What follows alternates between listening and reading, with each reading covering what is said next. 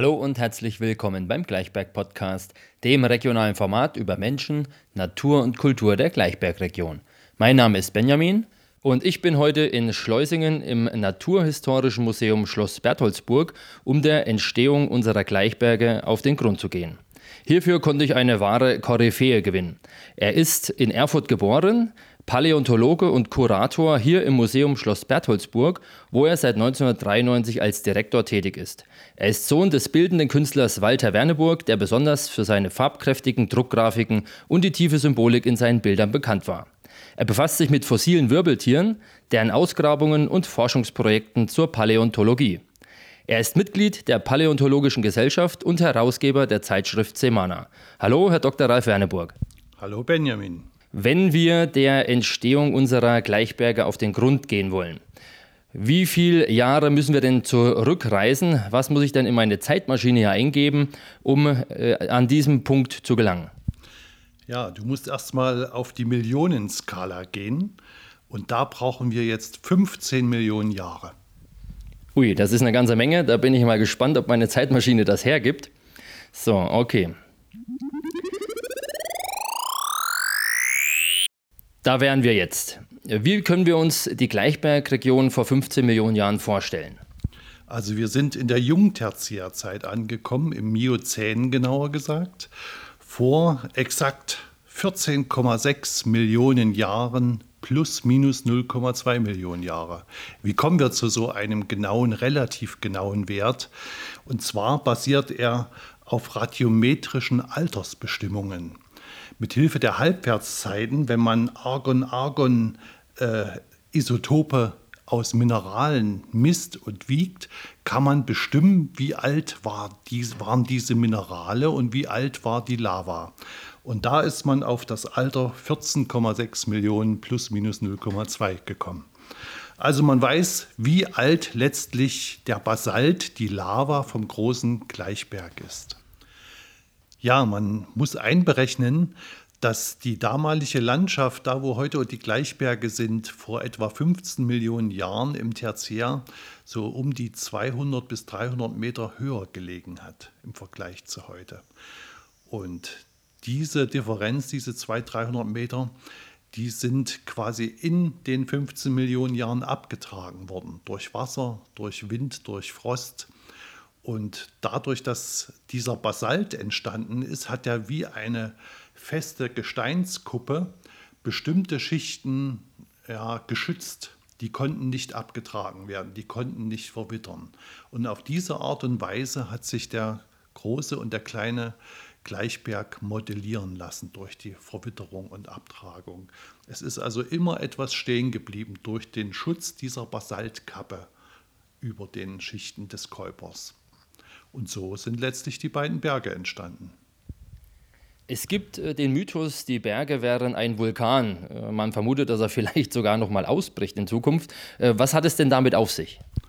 Also für den großen Gleichberg trifft das bedingt auch zu. Das war wirklich ein Vulkan, aber wie gesagt vor 15 Millionen Jahren. Und zwar gibt es in dem großen Römhilder ehemaligen Steinbruch, in dem Basaltsteinbruch, auch horizontal liegende Basaltsäulen oder Basaltplatten. Die kann man heute noch sich ansehen. Und das ist der Nachweis, dass dort ein Schlot gewesen sein muss, ein Basaltschlot. Und das könnte der Schlot, ein Teil des Schlotes von dem Vulkanschlot gewesen sein. Insofern kann man am großen Gleichberg wirklich den Nachweis führen, dass ein Vulkan an dieser Stelle auch existent war. Ja, nun ist natürlich die Frage, könnte der heute noch mal ausbrechen? Das mit Sicherheit nicht mehr.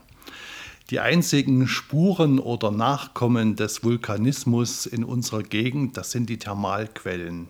Da brodelt es noch ein bisschen nach, die also so schön warm sind, 30 bis 40 Grad.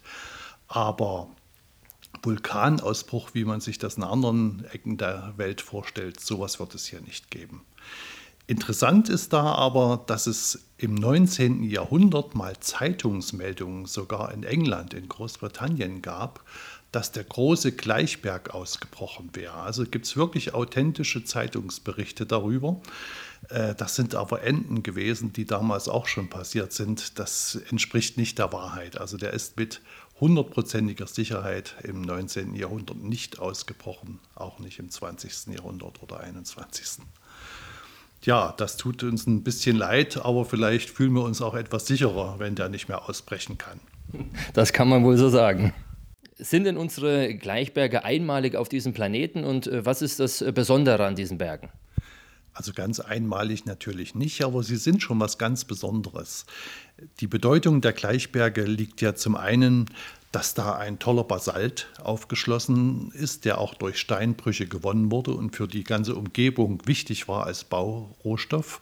Dann sind es die Dinosaurierfunde vom großen Gleichberg und nicht zuletzt natürlich die Kelten, die vor allem auf dem kleinen Gleichberg auf der Steinsburg gesiedelt haben. Und sie haben ja eine ganz tolle Kontur, die beiden Gleichberge, der große und daneben der kleine Gleichberg. Und es gibt ein Pendant, und zwar in Armenien, der kleine und der große Ararat. Die sind nicht so sehr bekannt. Der Sender Jerewan ist vielleicht bekannter in der Nähe, die Hauptstadt von Armenien. Aber berühmt wurde der große Ararat dadurch, dass dort die Arche Noah gestrandet sein soll. Und dadurch ist es in die Weltgeschichte mit eingegangen. Und die haben von der Weite her gesehen, die sind dort natürlich viel, viel höher als unsere Gleichberge, aber sie sehen von der Kontur ganz genauso aus wie die Gleichberge. Also ein schöner Vergleich. Wenn ich auf dem äh, Gleichberg umherwandere, dann äh, stelle ich fest, dass überall ganz viele Steine umherliegen. Äh, wo kommen die Steine her? Es sind in der Regel große Basaltbrocken, die durch die Verwitterung der Gleichberge entstanden sind.